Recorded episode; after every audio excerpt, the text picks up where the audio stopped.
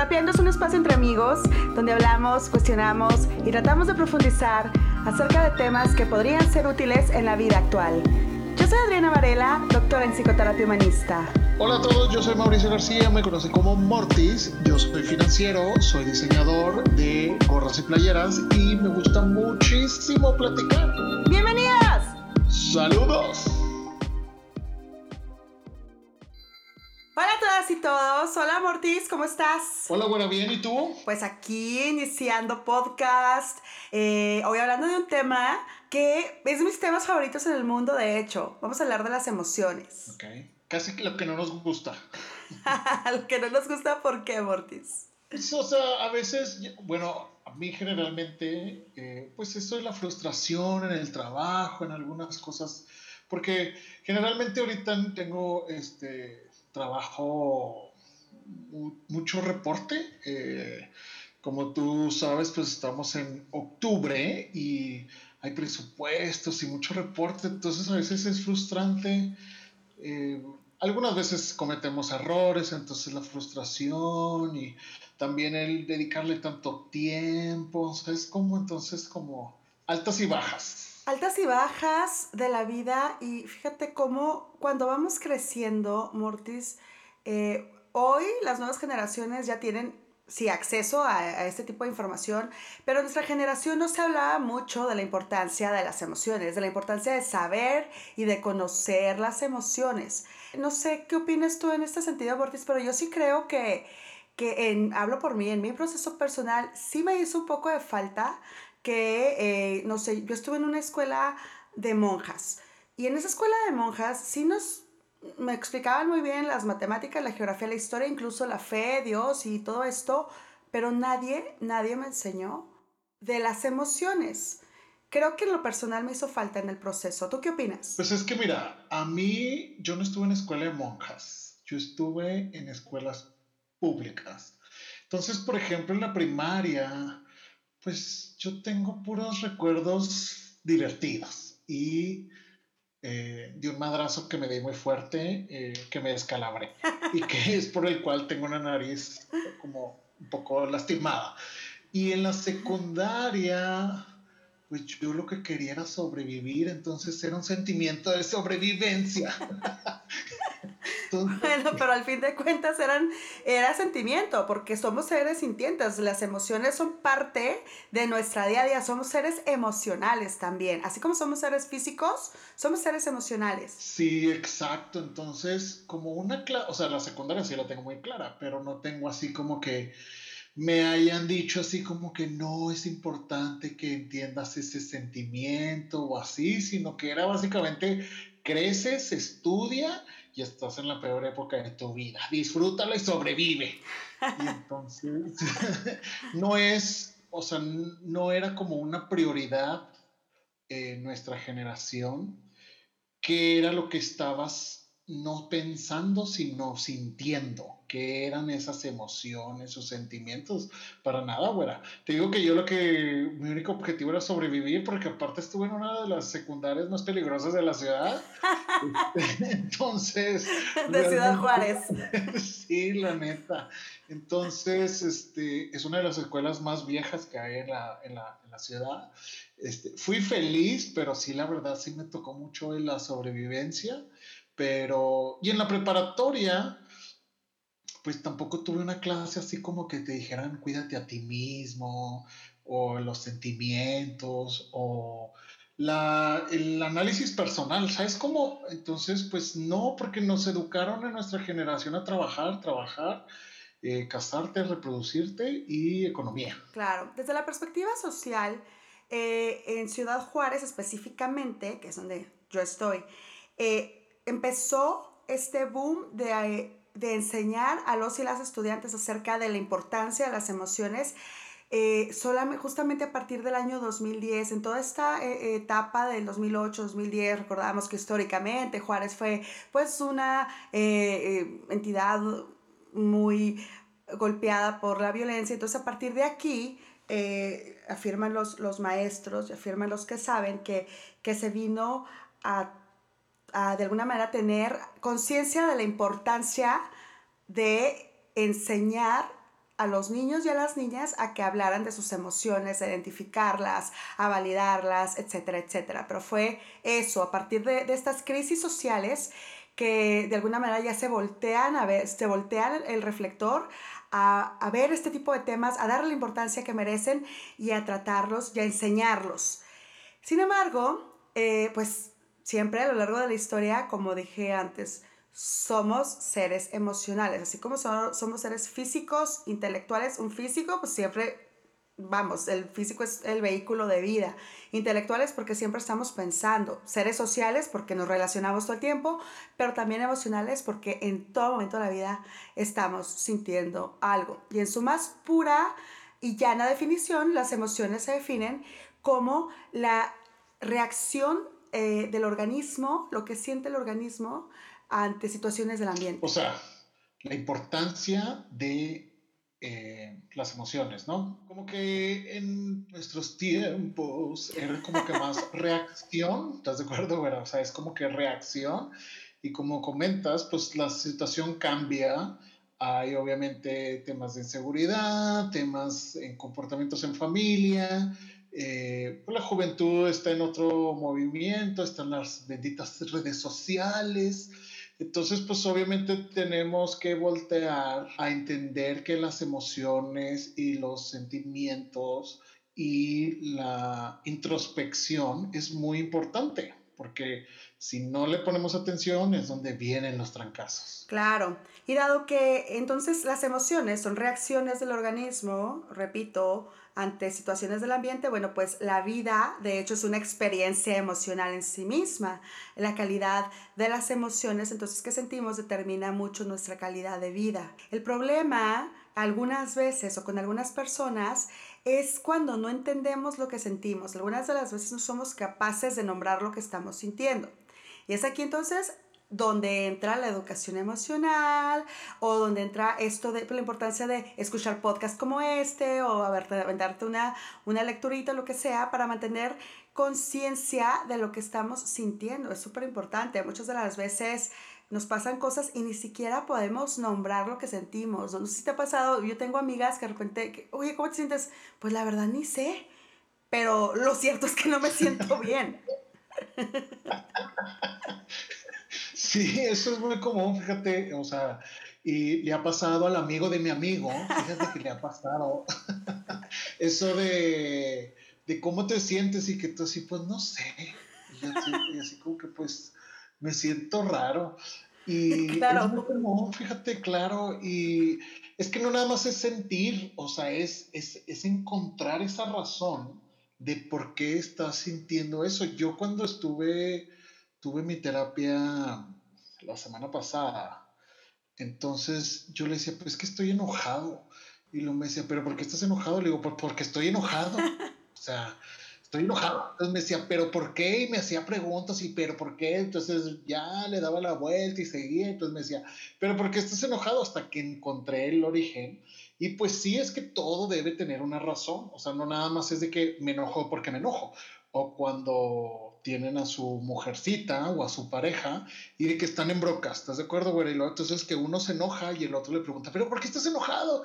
Y digo, ¿por qué estás enojada? Y el otro, no, pues no te voy a decir, o no sé, pero estoy enojada. No, por favor. Sí tiene que haber una razón. Sí, las mujeres, con profundo respeto a mi género, pero sí, este es como un chiste coloquial que ¿Qué sucede en realidad? Muchas de las veces sí quisiéramos que la persona en cuestión fuera un mind reader y nos dijera qué es lo que tenemos. O... Ah, sí. Eso es muy importante lo que acabas de decir, güera. Pero eso es tanto para hombres y mujeres. O sea, si nosotros tenemos un sentimiento, hay que exponerlo el por qué. O sea, si nosotros nos enojamos con un amigo, hay que decirle al amigo por qué. No hay que estar esperando así que, ah, no, que me llame. Ah, no. Que me pida perdón. O con sus Ajá, exacto. Y así que, ¿por qué te voy a pedir perdón, cabrón? O sea, no sé ni de por qué. O con gente de tu trabajo, así de que, no, pues no le voy a hablar a mi jefe. No, o sea, ¿cómo? O sea, de ahí empiezan los problemas. O este, también creo que es importante, las mujeres en la naturaleza tienen que exponer cuando andan, este, pues de diferentes eh, humores porque realmente su cuerpo está cambiando y eso es comunicación, es un sentimiento. Y la gente no somos este, no adivinamos. Voy a compartir esta anécdota hoy que, que, llegué con, con, Jorge, nuestro editor fantástico, y le digo, Jorge, te tengo que pedir perdón por algo. Y me dice, ¿ahora qué? o sea, él no tenía noción de, de más o menos por qué, y yo traía toda la angustia de que Jorge, perdón. Pero bueno, eso, lo que dices es totalmente cierto. Hay que expresar, en este caso yo lo que hice fue satisfacer mi necesidad, de que emocionalmente pues mi necesidad era ofrecer una disculpa por, aunque la otra parte ni siquiera por enterado estaba de la ofensa, qué cosa buena.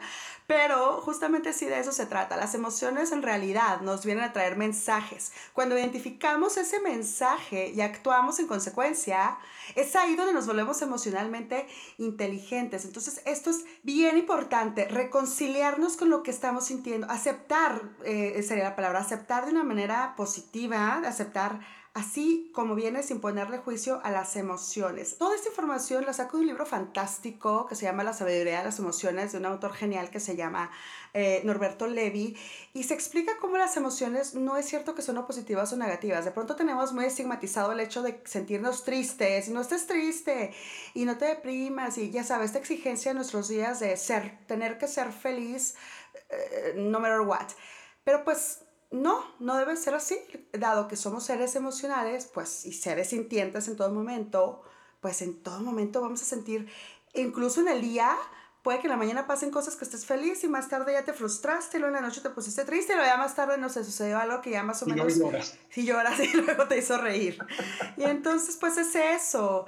Eh, la única manera de controlar las emociones es comprender cómo éstas aparecen para nuestro beneficio. En realidad están apareciendo para eso, para traernos un, mensaje y sí, eh, como te decía, son señales de acción y es bien importante detectarlas, aceptarlas, atenderlas, porque también cuando no son bien validadas las emociones o bien comprendidas y bien comprendido el mensaje que nos vienen a traer, eso nos empieza a neurotizar y afecta tanto a nivel individual como a los que nos rodean.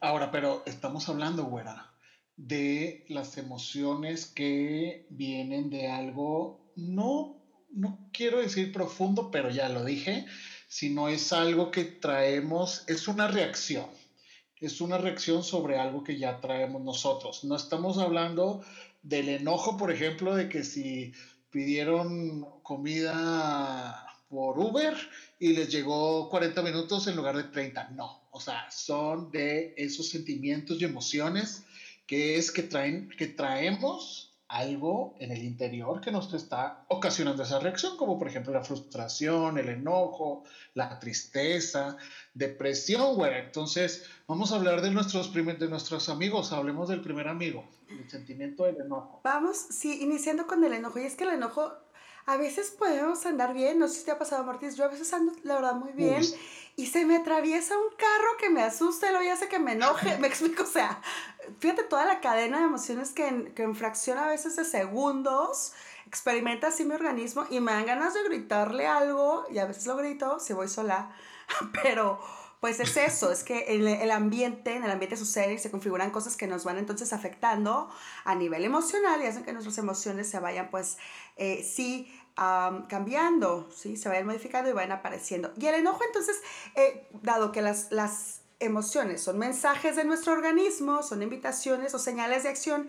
El enojo me encanta, es una de mis emociones favoritas, no de sentir, pero sí el mensaje que trae implícito, porque el, el enojo nos invita, uno, a poner límites. Cuando nos sentimos transgredidos, cuando nos sentimos abusados, cuando nos sentimos usados, nos enojamos de manera natural y el enojo nos invita o la señal del enojo, la, el mensaje, la invitación sería a poner límite, un límite sano, como hablábamos el podcast hace como dos podcasts, y eso, a defender nuestra dignidad. Entonces, está súper, súper padre el, el, eso. Si, si bien asumimos el mensaje del, del enojo, pues es bastante nutritivo para nuestra existencia. Y aparte, eh, una cosa, gente, Una cosa es el enojo, que ahorita comentaste bien eso de que vas en el tráfico y te hacen enojar, que es muy común, a todos nos ha pasado.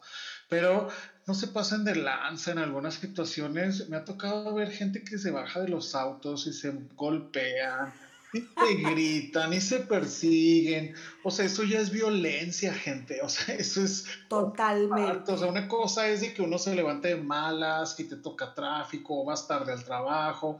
O realmente se te cruza alguien que te hace enojar y pues le mentas la madre, le dices todo lo que quieras y le puedes tocar el claxon y todo. Pero ya bajarte, aventarse cosas, golpes, chocar ocasionar problemas a la demás gente porque me ha tocado, o sea, ver gente que detienen el tráfico porque se están gritoneando.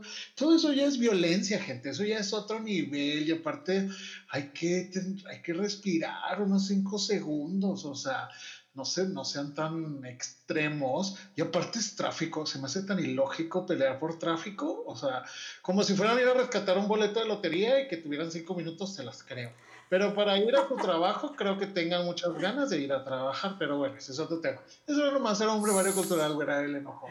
Es que es súper lo que estás diciendo, súper cierto, porque, a ver, por eso esta frase tan trillada de que cuenta hasta 10 es totalmente útil, porque si respiramos, sí, claro, el enojo bien, estamos hablando de un enojo bien utilizado y un enojo inteligentemente utilizado es aquel donde ya lo reflexioné cuando menos unos segundos y unos minutos, incluso en las relaciones de pareja y en, y en el espacio de psicoterapia, a mis consultantes yo les una de las recomendaciones que se les hace, y esto lo tomé de, de varios autores que coinciden, es que cuando haya algún, alguna pelea en la pareja, hagan un tiempo fuera, que en el momento se, sal, se separen, uno se salga a caminar, la otra se quede, no sé, a regar las plantas cuando menos media hora y después regresen a comunicar su, su molestia de una manera un poquito más fría. Hay veces que no tenemos eso, tanto tiempo, tanto los 25, 30 minutos, que es como que el tiempo que dura la emoción en el cerebro, pero sí perfecto nos ayuda el respirar y el contar poquito para atender la emoción de una manera inteligente es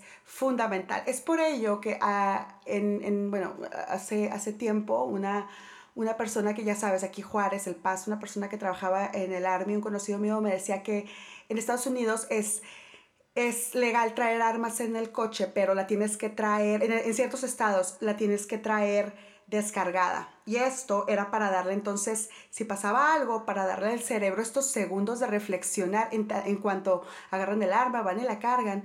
Ya eran segundos donde el cerebro estaba respirando, reflexionando y no fuera de ser tan, tan impulsiva la reacción. Sí, porque, o sea, el enojo en algunas situaciones de que ya no estamos respirando y realmente ya es una reacción, como el ejemplo que puse del tráfico o el que pones de las parejas Em, es, eso es muy común y, hay, hay, que separarnos, hay que respirar, hay que analizar y porque es también común cuando empezamos en esas broncas y estar fuego con fuego y gritos con gritos y que ya realmente no se está solucionando nada, hay que bajar las, las pilas, dar media vuelta, desestresarse y luego volver a hablar porque suceden después hechos que después sale de que, ay, me arrepiento, y ay, es que no lo quería decir, y, eh, eh, no, pues ya para qué. Perdemos conciencia. Exacto, como lo de un actor que el que se bajó de su auto y se fue a pelear con otro, con otro conductor, lo empujó, el de Miami, empujó al hombre y se cayó y el hombre se pegó en la cabeza y se murió. Y esos son por temas de tráfico. O sea, eso es, entonces, es como que respiremos, gente. O sea, hay que tranquilizarnos y enojar, entender nuestro enojo, pero también decir, ya, esto es too much. Totalmente, totalmente. Y bueno, para eso sirve el enojo, para defendernos, poner límites y también para denunciar injusticias. Pero como bien estamos mucho haciendo hincapié, si un enojo bien utilizado, bien respirado, bien reflexionado, que para eso somos adultos, el adulto tiene la, la habilidad de, de discernir. Nos vamos a la emoción de la frustración. ¿Para qué crees que nos sirve la frustración, Mortis? Ah, para motivarnos a como para mí la frustración es de que cómo lo voy a solucionar, o sea, cómo voy a evitar llegar a este nivel. O Totalmente. sea, si la cago en algo, o sea, si la cago en algo, como ahorita que platiqué de mi trabajo, la cago en algo, reporté algo mal o entregué algo mal, o por ejemplo, ahorita tuve una junta en la mañana antes de tomar café, que le estaba diciendo una amiga, es que no tomé café, amiga, entonces me estaba más enojado que nunca. o sea, directo a la junta, este, no.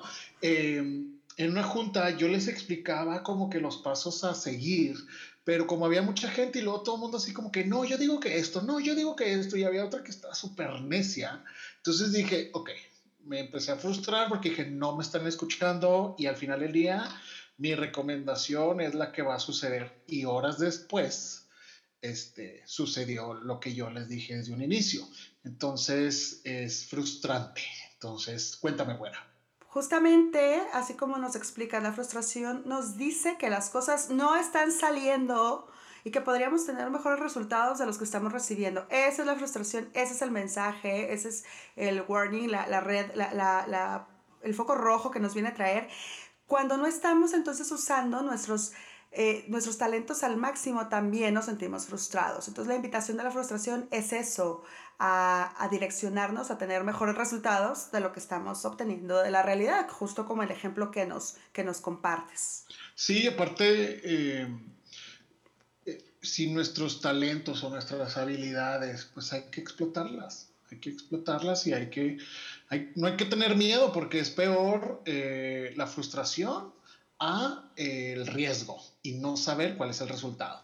Es bastante lamentable que te alcance la vida, que te, que te arrollen los años y preguntarte, bueno, ¿por qué no hice esto que quería? ¿O por qué eso? No puse mis talentos al servicio de la, de la humanidad, que para eso los tenía, ¿no? O sea, eh, todas y todos tenemos talentos y fortalezas. Es bien lamentable. Yo a veces en el espacio de psicoterapia les digo, bueno, cuéntame cuáles son tus, tus fortalezas y como que no alcanzan a veces a, a, escribirlas bien o a describirlas bien, ¿no? Falta un poquito de, de autoconocimiento ahí, pero pues eso, sí es bien importante eh, tener conscientes, ser conscientes de que todas y todos sí tenemos talentos, sí tenemos virtudes, sí podemos aprender cosas, tenemos habilidades y, y pues tiene mucho que ver con, con esto de lograr nuestros sueños, alcanzar objetivos, etcétera, ¿no? Qué lamentable que te alcance la edad y preguntarte, ¿por qué no hice eso si tenía ganas? Exacto. Oye, güera, y ahora hablemos de, de nuestra amiga la tristeza. La tristeza, la tristeza es la emoción, es una emoción muy importante porque una tristeza mal llevada, una tristeza que se prolonga por más de dos semanas ya es considerada como depresión. ¿sí? Por eso hay que tener mucho cuidado con la tristeza. Pero la tristeza, el mensaje que trae detrás, el, mensaje que trae de fondo, eh, es decirnos, ¿sabes qué? Ya no quiero esto para mi vida. La tristeza fenomenológicamente, es decir, el, lenguaje del organismo, del cuerpo humano ante la tristeza, es, un, es una forma eh, hacia adentro. Incluso cuando estamos tristes, llevamos la, cabeza, la cabeza y la mirada para abajo, se nos encorva un poquito el cuerpo. Esto es una invitación del cuerpo a, introspectar, ¿sí? Nuestro cerebro está queriendo hacer introspección. Ese es el mensaje de la tristeza. La tristeza eh, nos lleva a hacer cambios significativos en la vida a partir de invitarnos a reflexionar y su mensaje de fondo es ese, ya no quiero esto para mi vida y nos hace movernos. Los grandes cambios en la vida se dan a partir de estas tristezas que nos atropellaron. O sea, una tristeza es básicamente, la tristeza es la emoción en los mayores de los casos de alguna insatisfacción. O sea, tiene que haber una insatisfacción en la pareja o en el trabajo o en las amistades o en los papás o en uno mismo, que también es muy importante. Por ejemplo, uno puede estar insatisfecho de lo que hablamos en otro podcast, de la imagen y del ejercicio, así que dices, ay, estoy muy gordo. Ajá, pues sí, pues estás gordo, pues estás haciendo algo, o sea, no nada más es ponerte triste, o sea, no es así como que, porque a todos nos pasa, ¿estás de acuerdo? O sea, eh, uno dice, yo por ejemplo dejé de hacer ejercicio como dos semanas, y lo así de que, ay, no, no, o sea, no he hecho ejercicio, ah, pero el señor aturrándose sus chocorroles y sus cervezas y así, entonces, no, pues tengo que hacer ejercicio, o sea, sí me explico, o sea, todo tiene una razón de ser, pero pues hay que escucharnos y qué estamos haciendo, güey. Y como bien dices, o sea, sí, pues hay que estar tristes, pero también no significa eh, simplemente estar tristes, significa qué es lo que nos estás haciendo esas, ese sentimiento y qué es lo que vamos a hacer en, en acción para que se nos vaya la tristeza. Claro, tomar acción. me encanta el ejemplo que pones de cuántas veces no nos instalamos en esta zona de confort de estar renegando, no diciendo, ay, es que estoy bien gorda, o ay, estoy en esta relación donde me maltratan y no me quieren y no estoy a gusto. Bueno, eh, si estás tan triste, ponte a, hacer este trabajo de discernir, de reflexionar y, y, eso, cambiar lo que, lo que ya no te nutre en este momento de la vida. Es fantástico el mensaje de la tristeza. Y es que comentaste, güera, que si la tristeza dura más de dos semanas, dijiste. Sí. Entonces vas camino a la depresión y esta amiga, no, esa es terrorífica, güera. Es más peligrosa, es más peligrosa eh, por mucho porque pues existen diferentes niveles de depresión. De hecho, eh, tenemos pendiente un podcast entero solo de depresión. Eh, pero bueno, hoy le damos una, una embarradita cuando la tristeza entonces ya duró más de dos semanas, esto se, se convirtió en depresión. Cuando te deprimes te enfocas en las pérdidas, ya no es una tristeza más, ya es una tristeza más profunda, una tristeza que te lleva a sentir un vacío interior, a, en todas las, eh, eh, a pensar en las expectativas no cubiertas de tu vida. Esto, eh, la, la, depresión te va llevando a un sentimiento de desesperanza y falta de valor. Es decir, ya se ven muchas a situaciones comprometidas, ya se ve tu autoestima comprometida, tu, tu estado de ánimo, no se, no se tienen ganas de nada cuando estamos en cuadros de depresión y, y es terrible. Muy probablemente, sí creo, bueno, eh, la mayoría de las personas hemos pasado por cuadros de depresión porque pues la vida es dura, el mundo es difícil y a estas alturas del 2020 muy probablemente sí, la mayoría de los que nos escuchan han pasado por cuadros de depresión, cuando menos tenemos noción, ¿no? Las tragedias de la vida y esto.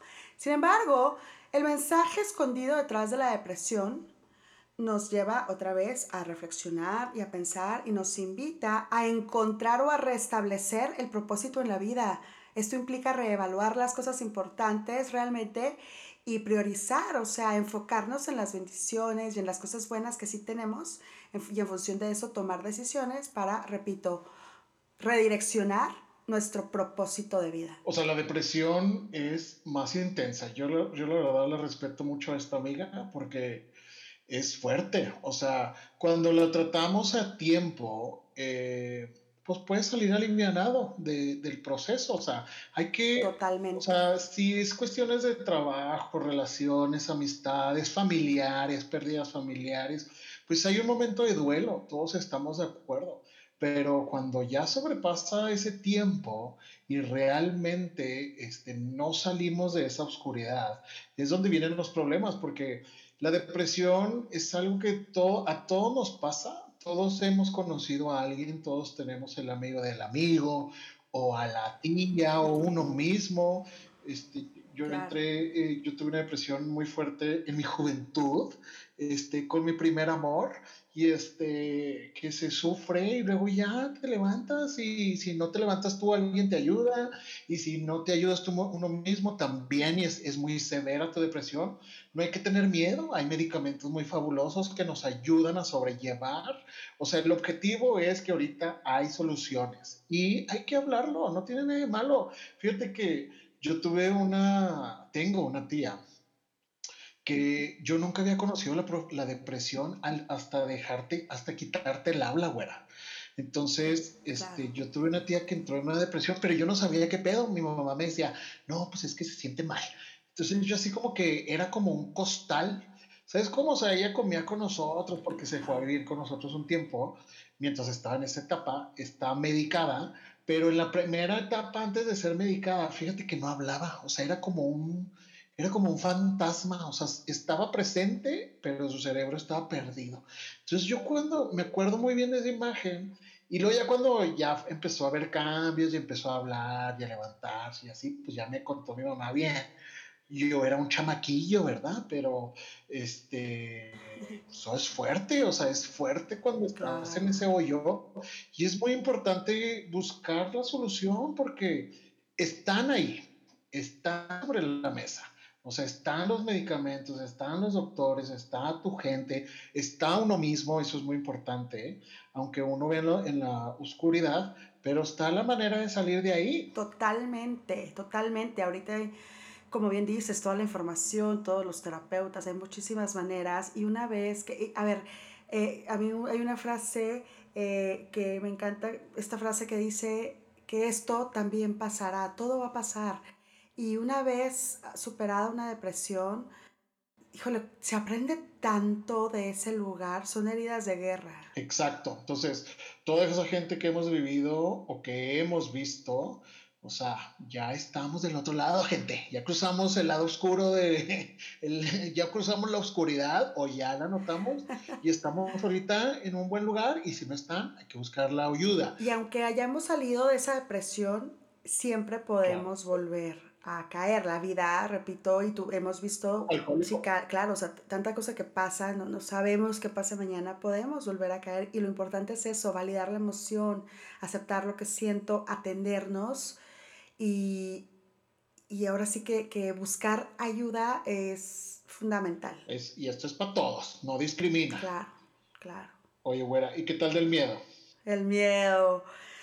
El miedo, Ortiz, es fíjate que el miedo es una emoción que yo tengo muy conocida. Habemos personas que, que nos enganchamos, nos vimos conectados a cierto tipo de emoción. Yo creo que es el miedo el que, el que muchos periodos largos de mi vida lo, lo he vivido. Eh, y eso está mal, o sea, no está bien dejar que un, el miedo se perpetúe, pues porque ahí ya es dañino. La bondad del miedo, lo bonito del miedo, es que el miedo es la anticipación de que algo va a pasar y el miedo nos ayuda a prepararnos. Lo malo es cuando le damos demasiado poder al miedo hasta que ya nos llega a controlar y el miedo paraliza. Entonces, muchas de las veces por miedo, pues ya no hacemos las cosas. Es necesario solo escuchar el mensaje que nos trae el miedo entonces y continuar con la vida. Este dicho que a veces dice, bueno, si te da miedo, a las cosas, aunque sea con miedo, pero hazlas. ¿Sí? Eh, lo bonito del miedo, la magia del miedo, insisto, es que nos invita a andarnos con cuidado, a hacer las cosas con cierto cuidado. Exacto, o sea, simplemente el miedo es una advertencia, mas no nos tiene que inmovilizar. Claro. Tenemos que seguir, ese es el chiste, ¿verdad? Totalmente. Oye, bueno, mi amiga, este es el sentimiento que más me encanta porque lo he escuchado muchas veces, mi amiga Chole, la soledad. Y también sentimiento que la mayoría de los seres humanos en el mundo hemos experimentado. El sentimiento de la soledad nos desconecta en su, en su perspectiva o en su lado no muy sano es la desconexión, el aislamiento, ¿sí? Y esto nos lleva entonces a sentir este vacío también muy similar al de la depresión, pero con total desolación. ¿Ok? Pero su mensaje entonces es invitarnos a socializar y a conectar eh, con otros. Nos invita a que podemos volver a confiar en los y las demás y podemos volver a socializar y a relacionarnos y tenemos y debemos hacer. Claro, fíjate que eh, yo me fui, a, no sé si te acuerdas, güera, porque ya ves que nunca te acuerdas en qué trabajo, pero... este... sí, me acuerdo que te fuiste lejos. No sé en qué trabajas, pero me acuerdo que un tiempo no estuviste. Estuve, me fui a vivir, si te acuerdas, pero ya me di cuenta que no. Eh, a Panamá. Fui a vivir a Panamá, exacto. Y fíjate que uno de los miedos que más me estresaban era pues no tener amigos, o sea, estar en un departamento solo, este, sin amigos, sin salir, porque una cosa era ir de trabajo una semana, dos semanas, pero ya vivir. Y entonces ahí tuve, o sea, me acuerdo claramente mi primera, porque a mí me gusta salir, como tú bien sabes, güey. Espero que la gente que me siga se dé cuenta que me gusta la salidera y me gusta la tomadera y todo lo que termine en era. En pandemia. en pandemia también, no se crean con sus precauciones, gente.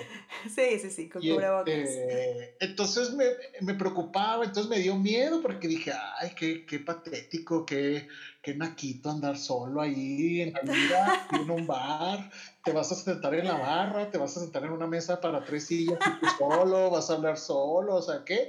Y entonces un fin de semana, porque solo aguanté uno, no salí, y entonces al siguiente dije, no, ya, ya, Mortis, ese, váyase y siéntese y no pasa nada. Y pues así empecé, o sea, me fui a un bar que estaba cerca de mi departamento, era como un, un pub y, este, y me senté en la barra y obviamente pues como principiante, como José, con José José, José José es una referencia de tomador, ¿eh, muchachos? Este, eh, José José, pues empecé a hablarle al bartender porque pues me empezó a ver ahí y fíjate que ahí conocí a una, una de mis mejores amigas de Panamá, que este, Carmencita, que espero que algún día este, me escuche, porque pues perdimos contacto, ¿verdad? Porque pues ella es de Panamá, yo me quedé acá y así, pero ahí la conocí, fíjate, la conocí en el bar, un día ella estaba esperando. ¡Qué padre! Y se sentó en la barra y empezamos a platicar. Me dijo, tú no eres de aquí y así. Y desde ahí ella empezó a ser mi amiga y luego ya empecé a conocer a uno de Puerto Rico y a uno de Costa Rica. Y empezamos a hacer nuestro grupito. Y fíjate, y todo es quitándonos el miedo, esa frustración cuando me quedé encerrado en un departamento. Y pues a no limitarnos y sobre todo pues esa chole que nos mueve, de que no nos quiere. O sea, yo puedo convivir conmigo mismo, pero no tanto. Qué padre, qué padre como, como eh, esta narrativa que, ¿cómo lo fuiste a solucionar? O sea, decirte, a ver, ya basta y tengo que tomar acción. O sea, justamente hiciste esto, escuchaste el mensaje de la, de la, de la emoción, te permitiste sentirlo un fin de semana, ok, va. Eh, pero pues al final de cuentas, escucho que... Eh, pues no resultó tan malo, ¿no? Al final fuiste, socializaste, aprendiste un montón de cosas de otras culturas, etcétera. Claro, pues así es, cuesta, güera, pero vale la pena y hay que arriesgarnos. Qué padre, Mortis. Aquí sí lo que, eh, lo, pues lo que se recomienda es que en todas las emociones eh, debemos, eh, se, se, invita pues a aceptarlas, a escucharlas, porque pues eso, tienen un mensaje. Evidentemente no nos da este primer podcast de emociones para, para hablar de todas. en el idioma inglés, claro, en el idioma inglés nada más hay 3.000 palabras que eh, que definen emociones. Entonces nos faltan un montón. Sí, nos vamos a ir a, narrar. sí, a narrar las, las, como las más importantes, pero uh, el día de hoy, uh, con esto, vamos cerrando hasta aquí, hasta, hasta la soledad.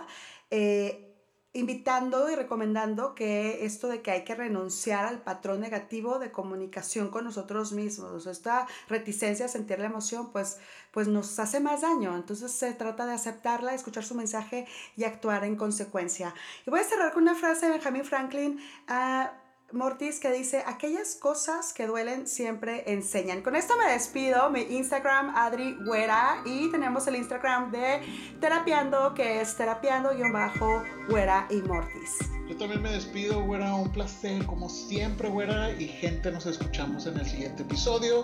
A mí me pueden encontrar en Instagram como Mortis777 y en Facebook como MortisMX y pues igual, güera, o sea, como comentaste con tu frase matona, todos los sentimientos hay que escucharlos, así como escuchamos, güera, a nuestras parejas, a nuestra mamá, a nuestros jefazos, al vecino, a todos hay que escuchar los feelings, hay que escuchar los sentimientos. Nos vemos, gente. Bye, güera. Gracias, Mortis. Bye.